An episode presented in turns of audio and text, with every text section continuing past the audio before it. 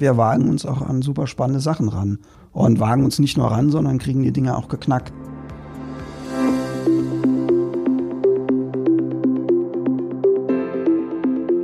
Herzlich willkommen zu Folge 6 unserer Staffel Querverlinkt. Wie schon versprochen, drehen wir heute den Spieß mal um und sitzen auf der anderen Seite des Mikrofons. Zusammen mit Prito de Tempel haben wir uns überlegt, euch heute die Macher des Podcasts, also die Consistec, mal vorzustellen – wir erzählen euch, wie wir so ticken und warum uns einige schon für verrückt erklärt haben. Viel Spaß beim Hören.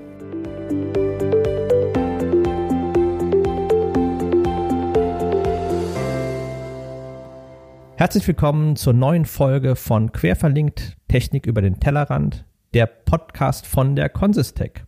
Ich bin nicht Dr. Thomas Sinwell, der normalerweise hier immer spricht, sondern mein Name ist Brito de Temple. Ich bin der Geschäftsführer der Go Sales Vertriebsentwicklung. Allerdings sitzt mir Thomas Sinwell und Pia Rink, eine weitere Führungskraft, mir gegenüber. Nämlich die beiden haben mich gefragt, ob ich heute mal der Gastgeber sein darf und sie interviewe zu diesem Podcast. Herzlich willkommen, Thomas. Herzlich willkommen, Pia. Schön hier zu sein. Ja, hallo, Brito. Wir freuen uns, dass wir mal auf der anderen Seite sitzen können heute und den Spieß mal umdrehen.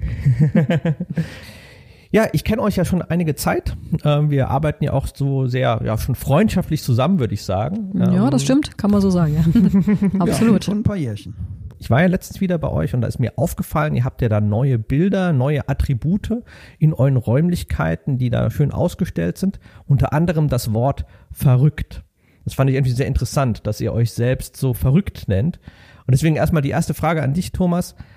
Warum warst du denn so verrückt und hast ein Unternehmen gegründet? Ich glaube, vor länger als 20 Jahren mit dem Namen Consistec. Wie kamst du da drauf? Wie verrückt muss man denn dafür sein?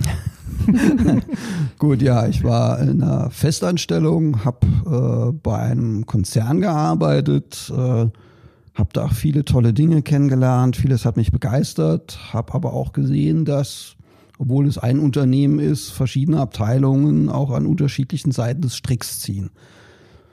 Das ist so, das äh, findet man auch heute an vielen Stellen noch äh, erstmal nichts total besorgniserregendes, aber mir ging es, zu mir hat es nicht gepasst.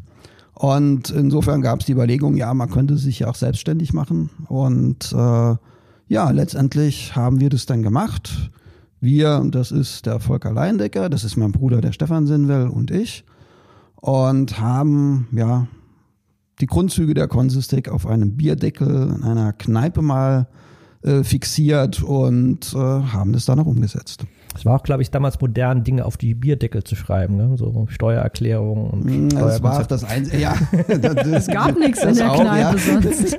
Aber wir hatten sonst nichts dabei und die nette Bedienung hat uns noch so einen Kugelschreiber gegeben und dann ging das. Okay. Und das war jetzt vor mehr als 20 Jahren. Pia, wie lange bist du dabei? Also ich bin jetzt schon seit 2008 an Bord. Äh, das sind jetzt auch schon über zwölf Jahre, zwölfeinhalb. Ja, das ist immer wieder faszinierend, wenn man zurückdenkt, wie lange man denn dann schon dabei ist. Äh, zwölf Jahre bin ich eingestiegen bei Consistec, also angestellt worden, eingestiegen noch nicht. Aber das war ja genau die umgekehrte äh, Geschichte. Also anstatt halt eben ein Angestelltenverhältnis zu verlassen und selbstständig zu werden, warst du ja Unternehmerin, hast deine eigene Werbeagentur gehabt und hast den umgekehrten Weg gegangen. Wie verrückt ist das denn? Ja, zu dem Zeitpunkt war das jetzt gar nicht so verrückt. Äh, also ich war in der Tat, seitdem ich äh, mich beruflich orientiert habe, nach meinem Studium selbstständig, in der Tat. Damals gab es die Geschäftsbeziehung zur Consistec schon und quasi für die Consistec gearbeitet äh, im Kreativbereich. Also für einen netten Auftraggeber. Ja, natürlich der Auftraggeber, keine Frage. Und äh, es für mich war es zu dem Zeitpunkt jetzt, es war gar nicht so viel anders, die Seiten zu wechseln. Also es, man kann es ja vielleicht auch als eine freundliche Übernahme, kann man es ja bezeichnen. und äh, zu dem Zeitpunkt, wenn man so lange selbstständig war, war das eine Überlegung halt tatsächlich zu sagen, man wechselt mal die Seiten und geht ins Angestelltenverhältnis. Wie gesagt, arbeitstechnisch oder von dem, was ich jetzt als Unternehmerin im Unternehmen leiste, hat sich gar nicht so viel geändert. Habe dann auch gleich ja, eine Leitungsposition übernommen. Aber man hat natürlich dann so ganz schicke Dinge wie Urlaub zum Beispiel plötzlich auf einmal, was man vorher gar nicht kannte. Und man kriegt weiterhin Gehalt. Und so ein regelmäßiges Einkommen. Ne? Und ja, das, das war jetzt äh, so verrückt gar nicht, weil es halt einen Anlass gab. Aber für mich hat sich gar nicht so viel geändert eigentlich mhm. in der, in der, in ja, der Arbeitsweise. Unternehmerin kannst du ja immer noch sein. Ja, ja, klar, Unternehmerin im Unternehmen. Und das, das war auch eigentlich, ich denke, wenn man so nie was anderes kennengelernt hat, also ich war auch vorher nie im Angestelltenverhältnis. Und dann führt man, das Mindset ist halt einfach so, ne? Man ist jetzt nicht plötzlich da der 9-to-5-Worker, der dann um 5 Uhr den Griffel fallen lässt und sagt, jetzt gehe ich nach Hause nach mir die Sinnflut und so, das, das kommt, glaube ich, gar nicht mehr. Okay, also da kommt das Verrücktsein auch nicht her. Also ist es denn verrückt, einen Familienangehörigen mit an Bord zu nehmen? Der Stefan Sinwell, ja, ist Bruder von dir, Thomas. Ja, Ihr Stefan arbeitet- und ich haben jetzt beide die Geschäftsführung in einem Unternehmen. Ist das verrückt? nee, absolut nicht. Das ist eine richtig verdammt gute Sache. Und äh, wir haben klar getrennte Arbeitsbereiche. Und äh, bei, Stefan ist es so, er ist Ingenieur, er hat das studiert. Ähm, er prägt auch eine unserer Produktlinien ganz maßgeblich als Product Owner, hat aber auch sowas wie ein Banker-Gehen. Und äh, so die Dukaten zusammenhalten, das ist schon so seine Welt. Ähm, ich bin im Bereich Forschung und Entwicklung, das hat immer was mit Investitionen, mit Kosten zu tun. Das ist sozusagen der Gegenpart und das ergänzt sich ganz gut. Und äh, ja, ich kann einfach im Kopf Dinge ausbuchen und ich hoffe mal und gehe davon aus, dass das bei Stefan auch so ist. Und das ist ein Riesenvorteil. Okay, habe ich verstanden. Das ist also auch noch nicht das Verrückte. Es ist weder verrückt, halt selbstständig zu werden, noch ist es verrückt, von der Selbstständigkeit wieder ins Angestelltenverhältnis zu werden, noch ist es verrückt, halt seine eigene Familie in die, in die Firma einzuladen und zusammen halt gemeinsam ähm, etwas aufzuziehen.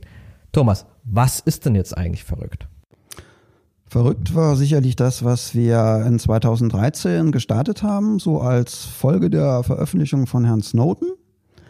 Alles, was Herr Snowden von sich gegeben hat, das wusste man in, in Teilen schon, konnte das auch mal immer wieder bei einer Heise News nachlesen, irgendwelche Backdoors in irgendwelchen Routern etc. Äh, diese Tragweite, diese Systematik, die, die dazu hochkam, das war natürlich eine andere Größenordnung. Und für uns war es Anlass zu schauen, ja, hm, da sind also auch Systeme betroffen, die zur Überwachung von IT-Infrastrukturen verwendet werden. Äh, warum überwacht man IT-Infrastrukturen? Da geht es einfach darum, dass Kunden zufrieden sind, damit Dienste schneller laufen, damit ich nicht immer einen Kaffee trinken gehen muss, sondern kontinuierlich arbeiten kann. Dass wenn es ein Problem gibt, dass ich das ganz schnell lokalisieren kann, dass ich Tools habe, um sowas zu beheben. Aber auch Fragestellungen wie, Gibt es da vielleicht jetzt gerade eine Cyberattacke? Ist, findet da irgendeine Anomalie statt? All diese Themenkreise. Dafür braucht man solche Monitoring-Systeme. Und wenn diese Monitoring-Systeme natürlich eine Hintertür haben, dann ist das echt übel. Weil die sitzen an exponierten Stellen, da kann ich Informationen abgreifen. Ich kann die zwar kapseln, es gibt Möglichkeiten, aber wir haben gesagt, nee, eigentlich brauchst Systeme, ähm, die vertrauenswürdig sind, aber die gleichen Möglichkeiten bieten. Aber Thomas, wenn ich dich da ganz kurz unterbrechen kann, die gibt es doch schon. Es gibt doch genug amerikanische Riesenkonzerne, die genau diese Lösungen doch bieten. Genau, die, da gibt's ganz tolle Systeme, mit denen ich meine Landschaft überwachen kann. Die Frage ist, was steckt da sonst noch so drin? ähm, es ist die Frage, wie wird denn da Datenschutz umgesetzt? Das kann ich alles in Papierlage als Ergänzung zu Arbeitsverträgen machen, Betriebsanweisungen etc. pp. Aber wir haben uns entschieden, das in Form von Technik in unsere Systeme mit einzubauen. Und da äh, europäischen Unternehmen eine Antwort zu geben, die den Datenschutzbeauftragten und den Betriebsrat dann auch äh, mit ins Boot nehmen kann und um solche Systeme dann auch einzuführen. Also ihr habt euch wirklich entschlossen, der David zu sein. Wir sind definitiv der David und äh, der da gegen den Goliath antritt. Und das ist natürlich, und dann kommen wir jetzt an dieses Verrückte.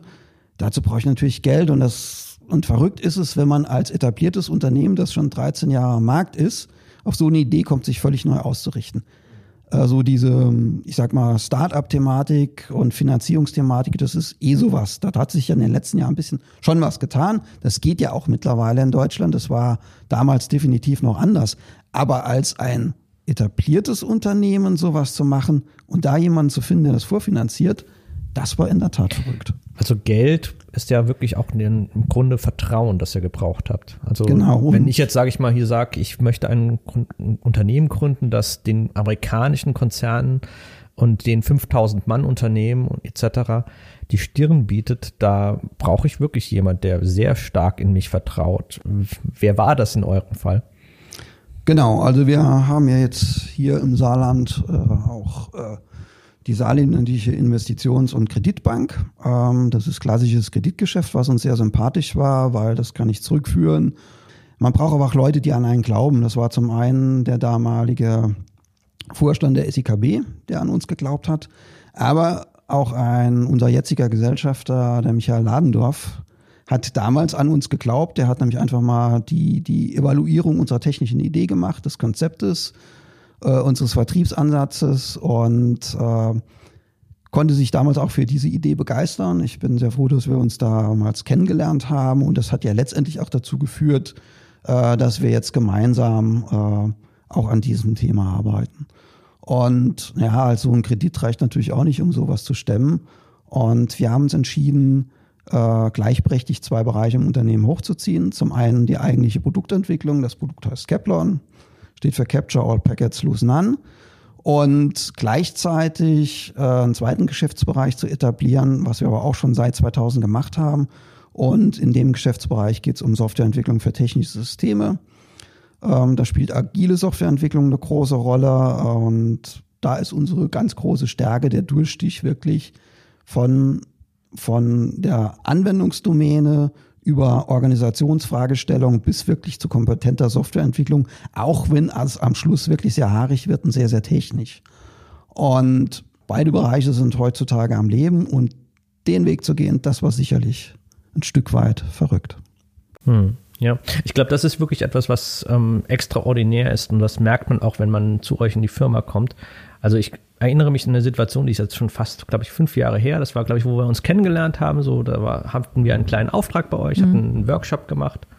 Und da ähm, sind wir von Go for Sales ja zu euch gekommen und da ging es darum, eine Vision zu äh, skizzieren für die Consistec. Und dieser Workshop, der wird immer so, ja, mal so, mal so wahrgenommen. Also es gibt immer so, sage ich mal, die Unternehmer, die sagen, ach, Vision, was ist schon eine Vision? Ich brauche keine Vision. Ich möchte im Hier und Jetzt leben, was halt in Zukunft passiert. Das Wer Vision hat, muss in die Anstalt. Genau, genau, gehen, genau, genau. Das ist die eine Fraktion. Die anderen sagen, ja, könnte ganz interessant sein, aber sie verstehen nicht das, den Hintergrund. Und dann gibt es diejenigen, die gibt es ganz selten, die rennen halt los äh, und schreiben, schreiben die Vision auf und versuchen sie zu, äh, wirklich dann zu verwirklichen. Ihr wart so die Letzteren. Also ihr seid wirklich direkt aufgesprungen. Wir hatten ein kleines Flipchart aufgebaut und hatte dann einfach stundenlang an dieser Vision rumgefeilt. Und das fand ich schon sehr extraordinär. Ne? Das war besonders, weil ihr einfach da direkt so zielgerichtet hingegangen seid. Ähm, warum ist das so wichtig für euch gewesen? Die Frage habe ich euch nie gestellt, aber deswegen interessiert es mich jetzt. Warum war euch diese Vision aufzubauen und sie zu formulieren so wichtig? Ja, ein Bild im Kopf zu haben, das ist halt äh, enorm hilfreich, um auch dieses Ziel, das damit verknüpft ist, erreichen zu können. Und es ist ja auch im Sport oder in vielen Bereichen gibt es ja Visualisierungstechniken, um sich da auf was zu fokussieren, da hinzukommen. Und das war letztendlich auch die Vision für uns. Mhm. Ja. Ich glaube aber, wir waren in dem, in dem, äh, in der Phase, äh, gerade in so dieser Aufbruchsphase, ne, wir hatten da einfach, einfach alle richtig Bock.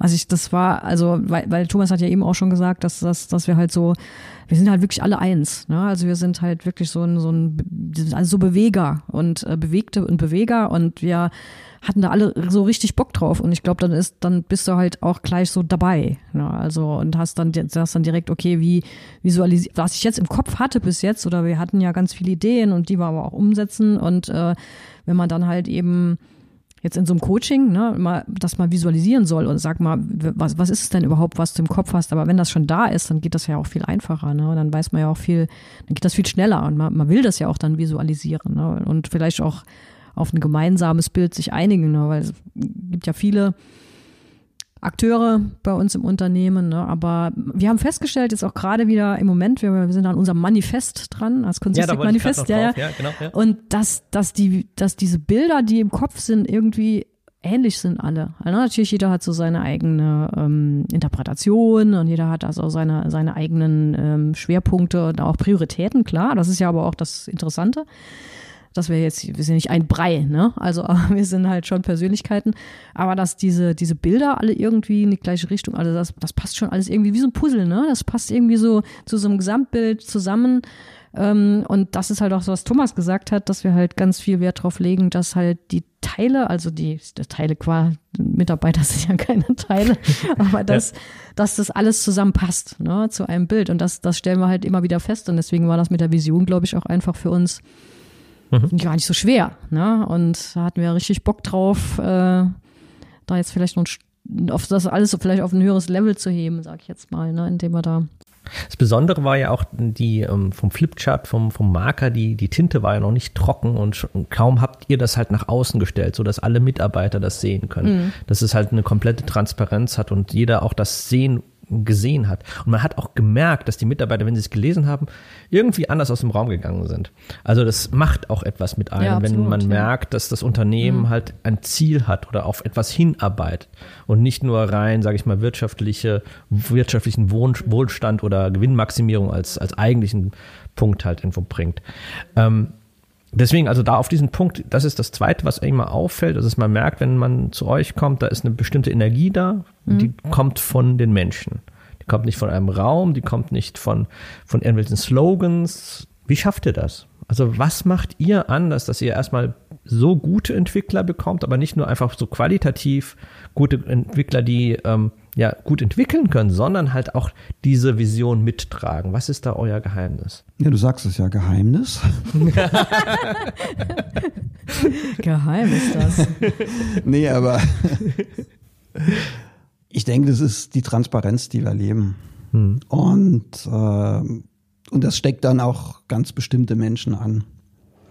Äh, es ist die Möglichkeit, Dinge bewegen zu können wenn das nicht wichtig ist für einen, das ist ja völlig okay. Ja. Das hat ja jeder ganz unterschiedliche Bedürfnisse. Aber wenn ich das in meinem Job eigentlich gar nicht will und einfach mein, mein Ding da irgendwie in meiner Schublade machen möchte und 9 to 5 und gut ist, das ist ja alles legitim, dann hat man vielleicht auch keine Lust zu uns zu kommen, weil die technologischen Herausforderungen, die wir uns da, da stellen, also das ist, und das ist auch nicht unbedingt eine Herausforderung, das sind, das sind Themen, die wir knacken wollen. Das ist, das ist eigentlich positiv belegt. Das ist kein Problem. Und Challenge aber Leute, halt, die ja, Challenges also. Das ist so ja, und äh, und Leute und das kommunizieren wir auch im Bewerbungsgespräch ganz offen. Da kann das jeder für sich, der auf der anderen Seite sitzt, entscheiden, möchte ich das oder möchte ich das nicht. Aber wenn das Leute begeistert, äh, wenn die das vorher schon gerne gemacht haben, dann ist das vielleicht auch so, so ein Baustein, der sie dann zu uns führt. Mhm. Ja. Was mir auch aufgefallen ist, ähm, ich glaube, heißt es Innovation Day oder wie heißt mhm. der? Ja, Innovation Day. Freitags, glaube ich, immer bei euch, oder? Genau. Ja. Nicht jeden Freitag. Äh, ja. ja. Vielleicht erzählt ihr mal ganz kurz, weil das fand ich faszinierend, als ich das gesehen habe zum ersten Mal. Fand ich total toll. Was, was passiert im Innovation Day? Also wenn man sich so aufmacht und dann vorhat, in diesen illustren Kreis von Herstellern da einzutreten, hat man eine Menge Aufgaben zu machen. Insofern ein irre gut gefülltes Tagesgeschäft. Und es birgt die Gefahr, dass der Innovationsaspekt dann unter die Räder kommt. Insofern war klar, wenn wir da schon gegen, versuchen dagegen anzustinken, und das jetzt auch definitiv tun, dann spielt Innovation eine große Rolle. Wir haben halt keine 5000 Mitarbeiter wie unsere Marktbegleiter. Das ist wesentlich kleiner. Und äh, die Aufgaben, die wir lösen müssen mit unseren Produkten, die sind identisch. So, und das ist dann vielleicht schon eh für den ein oder anderen Konzernkunden schon schwer. Oh, was will denn dieses kleine Unternehmen da? Also muss man irgendwie auch einen Kompetenzbeweis antreten. Insofern war es für uns wichtig, in technologischen Fragestellungen auch Marken zu setzen. Und das ist uns auch gelungen. Also wir haben da noch viele Sachen vor, aber in vielen Bereichen haben wir das auch schon geschafft. Und wenn ich die bekomm, hinbekommen will, dann muss ich sehr stark innovieren. Und dazu haben wir uns dann entschieden, zwei Dinge zu machen. Zum einen, dass wir regelmäßig Forschungsprojekte mit spannenden Partnern durchführen. Allerdings immer, das muss ich dazu sagen, mit der Stoßrichtung, dass das, was da erforscht wird, was da rauskommt, in unsere Produkte einfließen kann, in einem nachgelagerten Schritt. Also nicht Forschung zum Selbstzweck, weil es Spaß macht. Also mir macht es viel Spaß, aber äh, das ist fürs Unternehmen nicht relevant. Und der zweite Aspekt, das waren die Innovation Days. Dass wir unsere Entwickler freistellen und sagen, Ihr könnt euch jetzt mal an dem Tag mit spannenden Dingen interessieren, zu denen ihr sonst nie kommt. Manche schließen sich zusammen, machen irgendwas prototypisch, vielleicht aber über zwei, drei Innovation Days hinweg. Andere schauen sich vielleicht eine gehypte Bibliothek an oder ein Framework, evaluieren das und berichten dann abends und sagen, ich habe mir das angeguckt, ist ja, man liest ja wahnsinnig viel drüber, aber das passt überhaupt nicht für uns. Ich habe das und das gemacht, das ging nicht. Oder umgekehrt. Oh, ich bin da ganz begeistert, ich verfolge das mal und es gibt etliche Punkte in unseren Produkten, die ihren Ursprung an so einem Innovation mhm. Day hatten. Mhm. Und das macht den Leuten natürlich auch Spaß, weil sie haben sich damit beschäftigt, sie hatten die Idee. Sie haben es getrieben. Sie waren dann der Evangelist in unserem Unternehmen und haben da alles dafür, vielleicht auch ein halbes Jahr lang, bis das dann irgendwann Einzug gehalten hat. Und jetzt ist es Bestandteil des Produktes. Mhm, ja. Und das ist natürlich für die Leute dann auch schön zu sehen. Meine Idee, das ist da drin. Mhm. Und auf der anderen Seite ist es aber auch okay, wenn man in eine Sackgasse kommt und dann auch wieder zurückgeht. Absolut. Es mhm. ist ja auch legitim zu sagen, das taugt nichts. Das ist für mhm. uns nicht geeignet oder das ist. Das ist auch ein Ergebnis, auch ein auch positives, ein, Ergebnis. ein positives Absolut, Ergebnis ja. im Grunde. Mhm. Klar. Ja. Mhm. Und die Leute kommen aus dem Trott raus und wir beschäftigen uns immer mit spannenden Themen. Das ist mhm. die einzige Rahmenbedingung. Es muss irgendwas mit dem zu tun haben, was das Unternehmen macht. Mhm. Und ansonsten ist das dann völlig frei. Und es gibt gutes Essen. Es gibt gutes Essen und äh, es gibt ein Zusammensein, es, man quatscht drüber, ja. über die Dinge, die gemacht werden. Es stärkt auch nochmal so ein bisschen dieses Wir, aber auch das Individuum, weil jeder beschäftigt sich mit Dingen, die er gut findet und bringt es dann wiederum ein. Mhm. Ja, und das ist auch was, was, was die Leute halt einfach, also was Leute bockt, die halt an solchen Themen oder an solchen spannenden Themen auch gerne arbeiten. Ne? Also die, die halt wirklich auch mal über den Tellerrand passt ja auch gut zu unserem mhm. Podcast, ne, die halt wirklich auch mal über den Tellerrand schauen möchten, ne, und sich mal mit neuen, gibt auch Leute, die haben ja Angst vor neuen Sachen, ne, also bloß nichts Neues, ich mache das so, wie es immer war und ähm, dazu muss man ja ein gewisses Mindset haben auch, ne, das, mhm. das muss man mögen. Und die Leute, die das mögen, die finden so Innovation Days natürlich gut. Ne? Und äh, nutzt halt so ein Win-Win auch. Ne? Aber das ist halt auch was, das muss da als Unternehmen dann aber auch finanzieren. Ne? Also es ist, nutzt uns natürlich auch was. Aber ähm, es ist auch halt eine Freiheit für die, für die Entwickler, dass, äh, dass, dass sie auch gerne in Anspruch nehmen. Ne? Das ist schon sind immer schöne, schöne Tage. Ne? Es macht, hat schon einen ganz besonderen Flair, mhm. die Innovation Days. Wird auch immer viel gelacht. Äh, das ist eigentlich immer eine ganz gute Stimmung. Ja, ja, absolut, ja. Mhm. Dann sagtet ihr schon, ihr seid kein 5000-Mann-Unternehmen, das stimmt, aber ihr habt teilweise die gleichen Kunden wie ein 5000-Mann-Unternehmen. Wie schafft man das?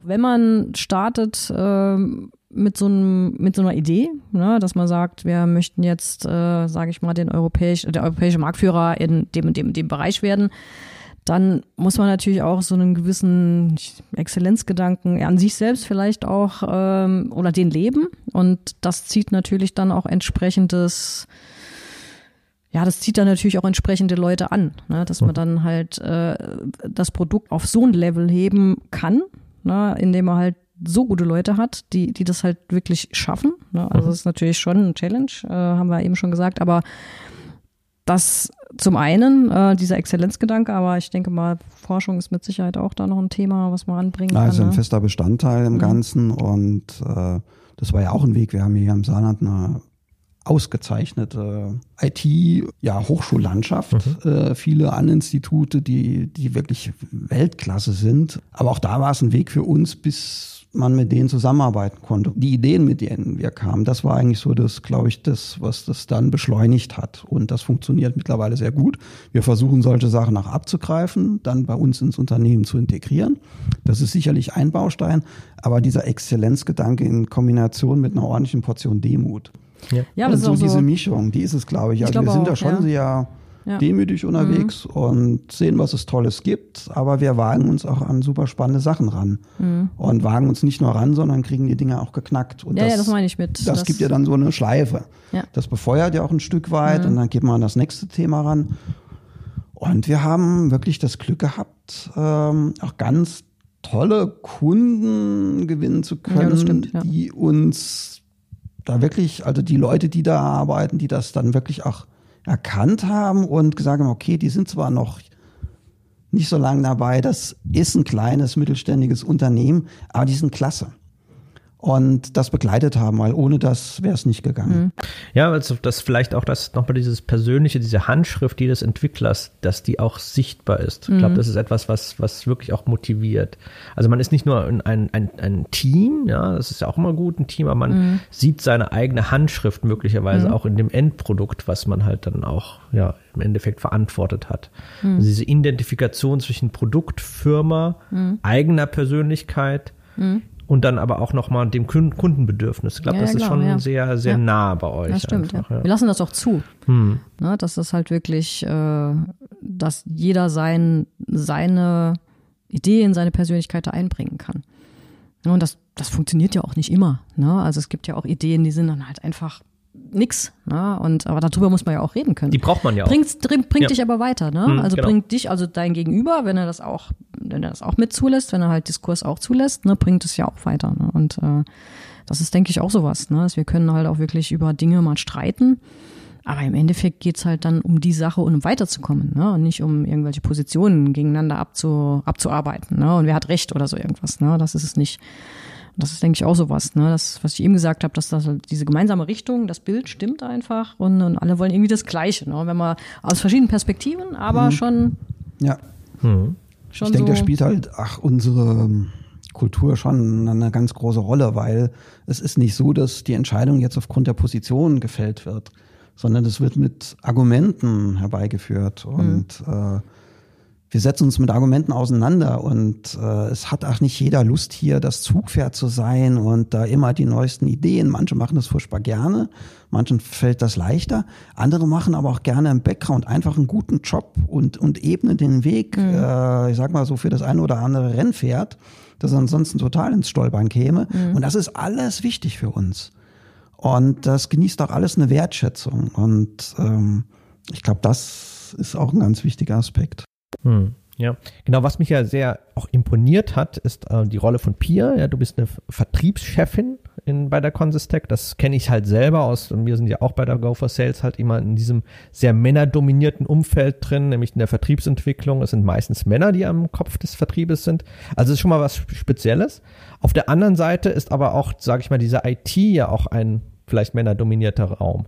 Wie war denn eigentlich der Frauenanteil damals, als du bei der Consistec angefangen hast? Also der Fra Fraueneinteil war damals, glaube ich, ausschließlich im Sekretariat beheimatet. Sekretariat, Organisation, ne, so ein bisschen äh, niedrig. Hm.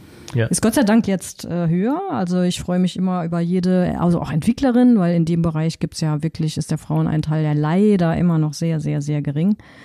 Aber der ist jetzt mittlerweile höher. Aber damals war das schon recht mau, muss Du ich hattest sagen. keinen ne? Skrupel, so als, ja, als Frau in der Führungsposition Mhm. bei der Consistec einzusteigen?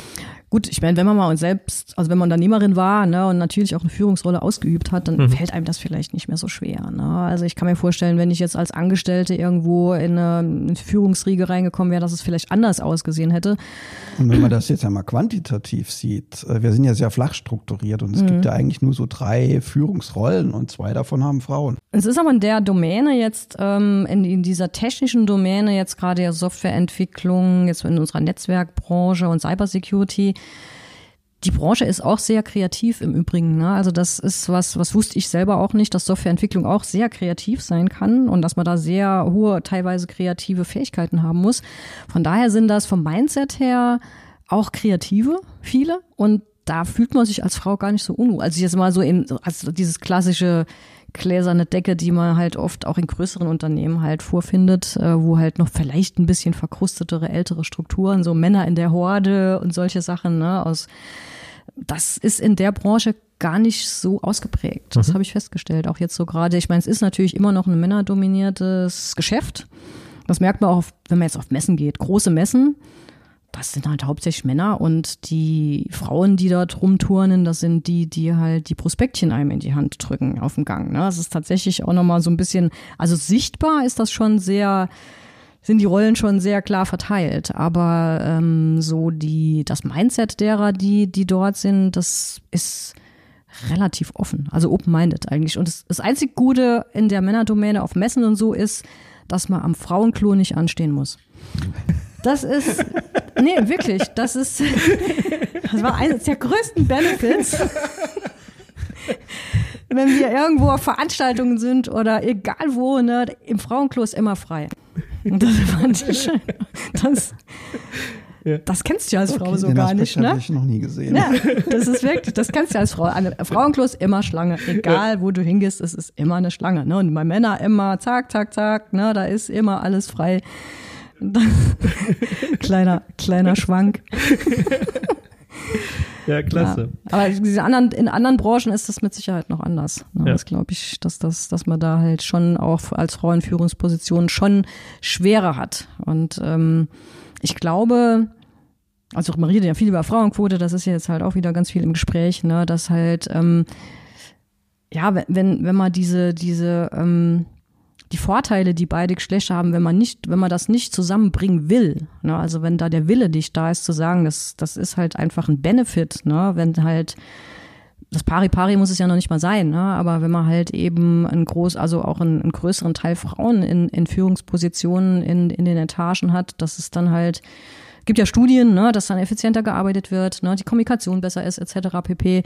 Und ähm, ja, da muss ich sagen, vielleicht muss man die Quote einfach mal durchdrücken, um die Erfahrung zu machen. Ne? Ansonsten halte ich da wenig davon, muss ich sagen, ne? weil wenn, wenn das halt nur auf dem Papier steht, dann ist es, glaube ich, kontraproduktiv. Ne? Aber jetzt da in muss der. Ich ganz ehrlich gestehen, bei uns gibt es ja gar keine Quote. Nee. Keine Zielsetzung, sondern wir suchen gute Leute. Mhm. Und ob die jetzt M, W oder D sind, ist erstmal völlig wurscht, solange sie ins Team passen und die Qualifikation stimmt und äh, das Mindset passt. Das ist interessant. Und dann, wir sind wirklich froh. Also in den letzten zwei Jahren hat sich da viel getan, aber das war eine lange, lange Zeit, Mhm. wo es fast nicht möglich war, Softwareentwicklerinnen mal einzustellen. Ja, das ist richtig, ja. Aber das ist mittlerweile ist das, Mhm. ja, funktioniert eigentlich ganz gut. Das ist ein interessanter Aspekt. Ich finde trotzdem, also das zeichnet euch jetzt so, um euch mal zu spiegeln, Info aus, auch dass gerade so diese in dieser, Domin in dieser männerdominierten Welt des ITs eine Frau in einer Firma relativ früh halt kommt, wo die, wo es eine elementare Phase ist äh, für die Consistec, wo es um Wachstum geht.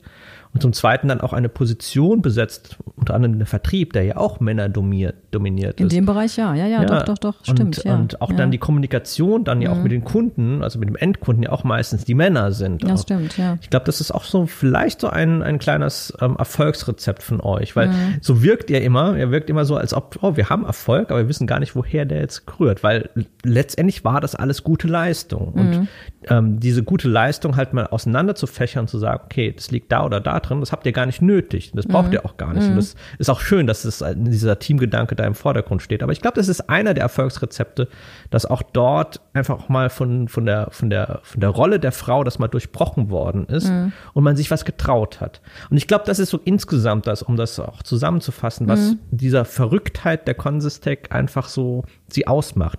Man hat auf dem Bierdeckel eine Idee, man verlässt den sicheren Hafen, man gründet ein Unternehmen, man geht sogar mit seinem Bruder zusammen in ein Unternehmen, wo ja auch viele sagen, oh Gott, Familie und Beruf, das sollte man ganz dringend mal trennen.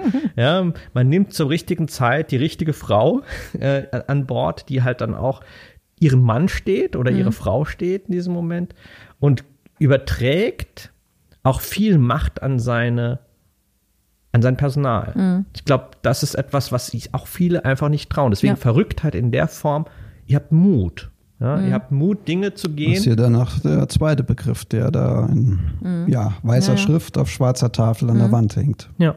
Ja, stimmt, ja. Und man kann, glaube ich, nicht verrückt sein ohne Mut. Und man kann nicht Das stimmt. mutig sein, ohne Ja, verrückt zu sein. ja. Mhm. Es bedingt sich irgendwo. Und ihr geht diesen Weg und könnt dementsprechend auch den 5000 Mann Unternehmen die Stirn bieten. Vielen Dank für diesen Podcast. Hat mir sehr viel Spaß gemacht, euch zuzuhören und diese Erfolgsformeln einfach mal ein bisschen auseinandergedröselt zu haben. Und ähm, ich freue mich auf den nächsten Podcast, dann wieder in der alten Rolle von euch beiden, ja, Mhm. ähm, den ihr dann moderieren würdet. Vielen Dank. Ja, hat uns auch sehr viel Spaß gemacht. Ne? Also es war, aber manchmal reflektiert man ja nicht unbedingt die Dinge, die man als selbstverständlich erachtet, aber es ist manchmal schön, wenn man das auch mal, wenn man es gesagt bekommt, tut auch mal gut. Ne? Das stimmt, absolut. Bis dahin. Tschüss. Bis dann, Ciao. ciao.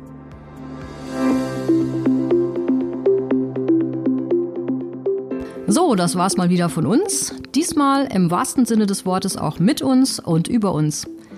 Wir hoffen, wir konnten euch einen kleinen Einblick in die Consistec geben und euch gut unterhalten. Wie immer haben wir weiterführende Links für euch in den Shownotes und wenn ihr Lust auf mehr habt, dann freuen wir uns natürlich, wenn ihr uns abonniert. In der nächsten Folge, die am 4. März online sein wird, geht es um agile Softwareentwicklung. Alter Hut oder aktueller denn je? Reinhören lohnt sich. Wir freuen uns auf euch.